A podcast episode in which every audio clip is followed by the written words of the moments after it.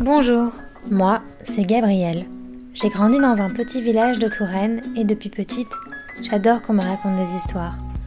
Des histoires de la campagne, des villages, des champs et de ceux qui en sont les garants grâce à leur savoir-faire. C'est de cela dont nous allons parler dans ce podcast, le savoir-faire. Et la meilleure façon de l'appréhender, c'est encore d'aller à la rencontre de ceux qui en sont les garants et qui savent le réinventer au quotidien. Ce matin, nous longeons la Loire et traversons les vignobles de Bourgueil pour aller rencontrer Gabriel Simon, qui est éleveur de volailles. Nous le retrouvons à Ingrand de Touraine, où il est installé à côté de chez ses parents, qui tiennent un restaurant de campagne gastronomique. Ici, c'est une véritable histoire de famille car tout le monde met la main à la pâte. Gabriel fournit son père, cuisinier de campagne qui a reçu l'étoile verte du guide Michelin, ainsi que leur conserverie, mais également des bistrots de campagne, des restaurants étoilés et envoie même ses poulets à Hong Kong. Tout ça dans une démarche très innovante puisque ces poules sont élevées entre vignes et forêts. Allez, on vous emmène. Bonjour Gabriel. Bonjour. Merci beaucoup de nous accueillir euh, chez vous. Alors vous élevez vos volailles dans les vignes et dans la forêt. Pourquoi ce choix? C'est une passion, euh, l'élevage de volailles c'est une passion et je voulais m'installer à proximité de, du restaurant de mes parents. Et euh, trouver des terrains, euh, ça a été une difficulté il y a trois ans. Et du coup, on s'est dit, bah, pourquoi pas clôturer une parcelle de vigne et étudier l'interaction entre l'animal et le végétal. Et alors, qu'est-ce que la poule apporte à la vigne? Alors, la poule, elle va avoir beaucoup de. Il y a beaucoup de choses bénéfiques hein, qu'elle apporte à la vigne. Euh, la poule passe son temps à gratter, en fait. Elle, euh, elle a deux pattes, euh, cinq, deux, quatre doigts par patte, et du coup, elle passe sa journée à gratter. Et donc, l'idée, c'est de. c'est de limiter l'enherbement entre les pieds de vigne. et elle va manger des insectes aussi et elle va aussi euh, porter un peu d'azote à la vigne. Donc elles y sont la journée Elles le y soir, sont la journée, le soir on les rentre euh, pour protéger contre les renards. Euh, mais sinon, la journée, dès, le lever du soleil, elle, elle parcourt, elle se promène entre les pieds de vigne.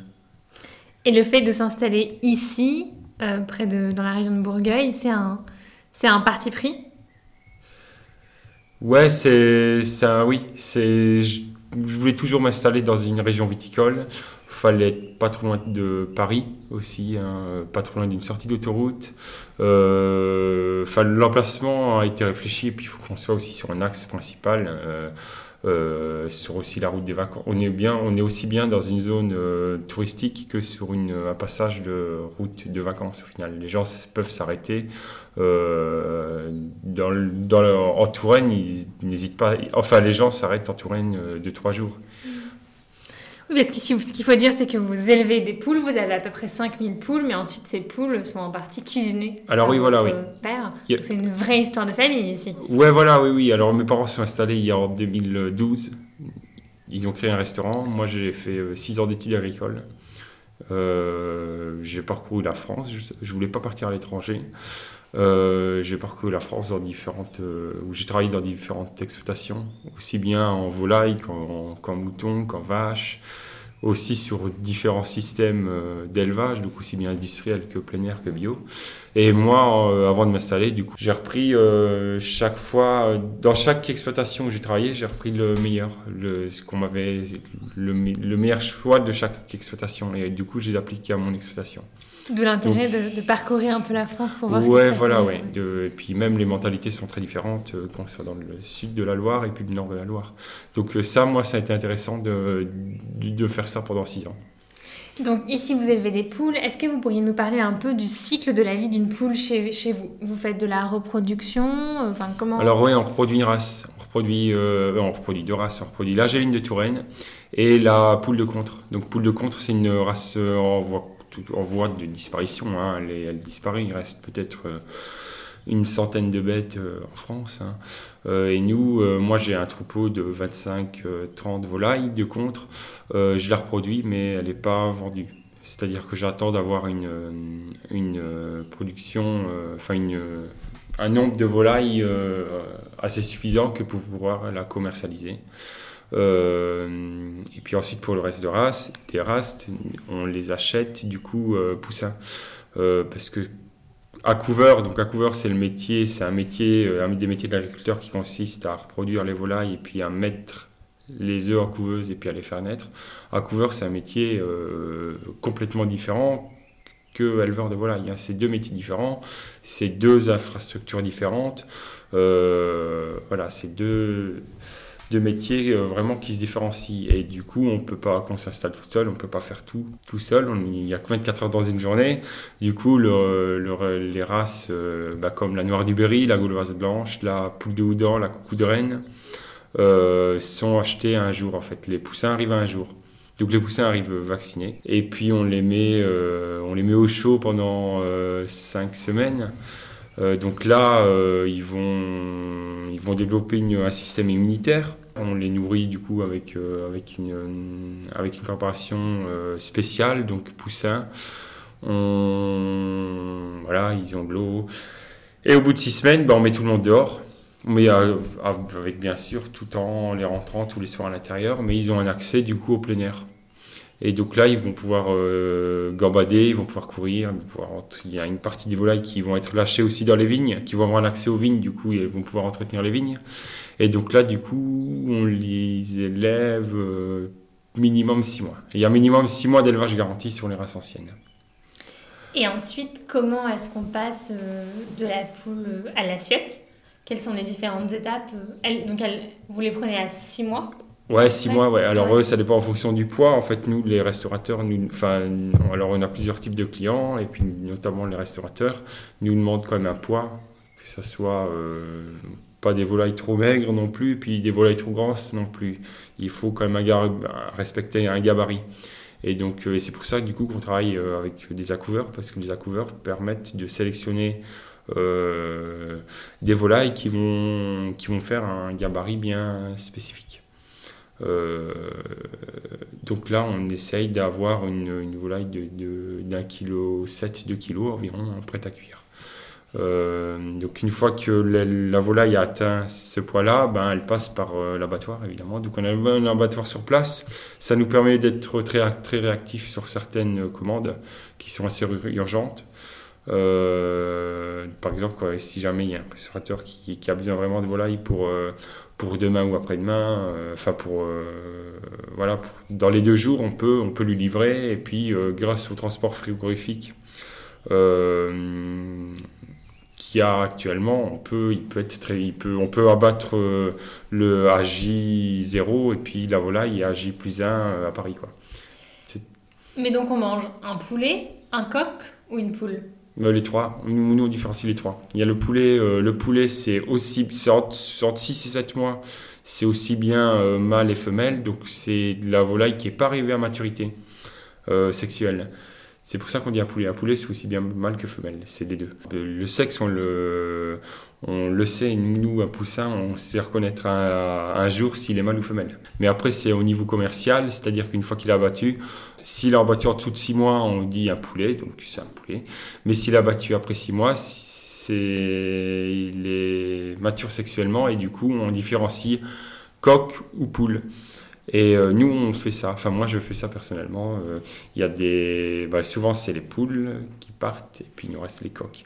Et donc, les coqs euh, partent en transformation dans la, notre conserverie. D'accord. Donc, vous plumez vous-même et vous conservez. Vous avez une conserverie. Donc, il y a une conserverie, oui. Comment est-ce qu'on conserve des poulets? Alors, conserve, oui. Alors, c'est un pareil, c'est du coup, euh, on, on, découpe, on prépare du coup aussi bien les terrines que des plats cuisinés, mais il y a un processus vraiment qui est bien spécifique, c'est-à-dire que euh, on va on va pas préparer une, euh, une préparation de volaille pour faire une terrine. Elle, ne va pas être la même si on, si on la stérilise que si on, que si on la cuisine au four et puis qu'on la sert en frais. C'est deux préparations très différentes. Et du coup, là, l'idée, c'est on va conserver par la stérilisation.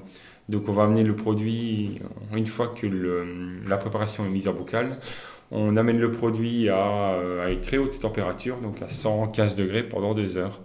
Et ce qui va nous permettre de conserver le produit pendant trois ans à température ambiante. On fournit en période habituelle, vous voyez, en période habituelle hors Covid, euh, on peut fournir jusqu'à 15-20 restaurants par semaine. Donc, Cela euh, signifie que vous ne dépendez pas des prix du marché, c'est vous qui fixez vous-même Oui, on fixe nous-mêmes, ouais. En fonction de nos coûts de production. C'est un véritable atout. Ouais, ouais, et puis on fait euh, fluctuer nos prix aussi, ce qui est normal. C'est comme le, c'est comme le gasoil, c'est comme le blé. Euh, moi, j'ai décidé de faire fluctuer mes prix, c'est-à-dire que d'un lot à l'autre, des fois, euh, les coûts de production ne sont pas les mêmes. On essaye de s'en sortir comme ça en faisant, des fois le prix monte, des fois le prix baisse, et euh, des fois il y a beaucoup de demandes sur une certaine volaille, j'augmente parce qu'à un moment, sinon, il y a y a trop, j'ai trop de demandes et puis pas assez d'offres.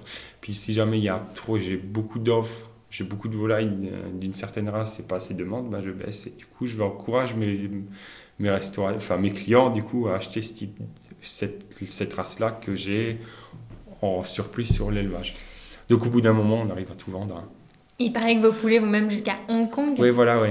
Ça, c'est bien. C'est une bonne chose, ouais. C'est un... plusieurs restaurants. Moi, je fournis aussi bien des fermes auberges que des bistrots, que des, que des restaurants euh, comme celui de mon papa, ou des restaurants étoilés qui ont une, deux ou trois étoiles. En fait, on fait. Euh, aussi, on démarre du, bistrot du village jusque, euh, jusque le 3 étoiles. Donc au final, pour le, c'est la même volaille. Hein. C'est exactement la même volaille. et puis c'est. C'est ça, l'idée, c'est moi, c'était d'arriver à faire ça. Je voulais pas me fixer vers un type de restaurant. Je voulais vraiment, euh, je voulais vraiment que ma volaille soit accessible à tout type de restaurant. Et c'est ce qui se passe. Et j'ai quand même le sentiment que votre modèle agricole est très viable, tout en étant respectueux de vos animaux. Est-ce que c'est un modèle vers lequel les éleveurs tendent de plus en plus et pour lequel ils sont encouragés et accompagnés? C'est... Bah, alors c'est compliqué parce qu'il faut, faut être passionné par les races on n'apprend pas les races à l'école. Hein. nous, on apprend à élever du poulet, euh, du poulet normal, euh, du poulet qui a 80 jours. Donc, c'est, on nous apprend ça à l'école. Hein. acheter du grain, euh, nourrir les poulets qui ont 80 jours et puis envoyer les poulets à l'abattoir. On ne nous apprend pas forcément la vente directe. On ne nous apprend pas forcément aussi tout ce qui est partie commercialisation parce qu'il faut, avoir l'esprit commerçant aussi. Hein. Voilà, on quitte la jolie ferme en pierre blanche de tuffeau entourée de vignobles pour reprendre la route. J'espère que cet épisode vous a plu et que vous en avez appris autant que nous sur l'extraordinaire démarche de Gabriel. N'oubliez pas de partager l'épisode pour nous aider à grandir et découvrir en photo notre visite sur notre Instagram et notre Facebook de l'or dans les mains le podcast. Et surtout, allez leur rendre visite car ça vaut vraiment le détour.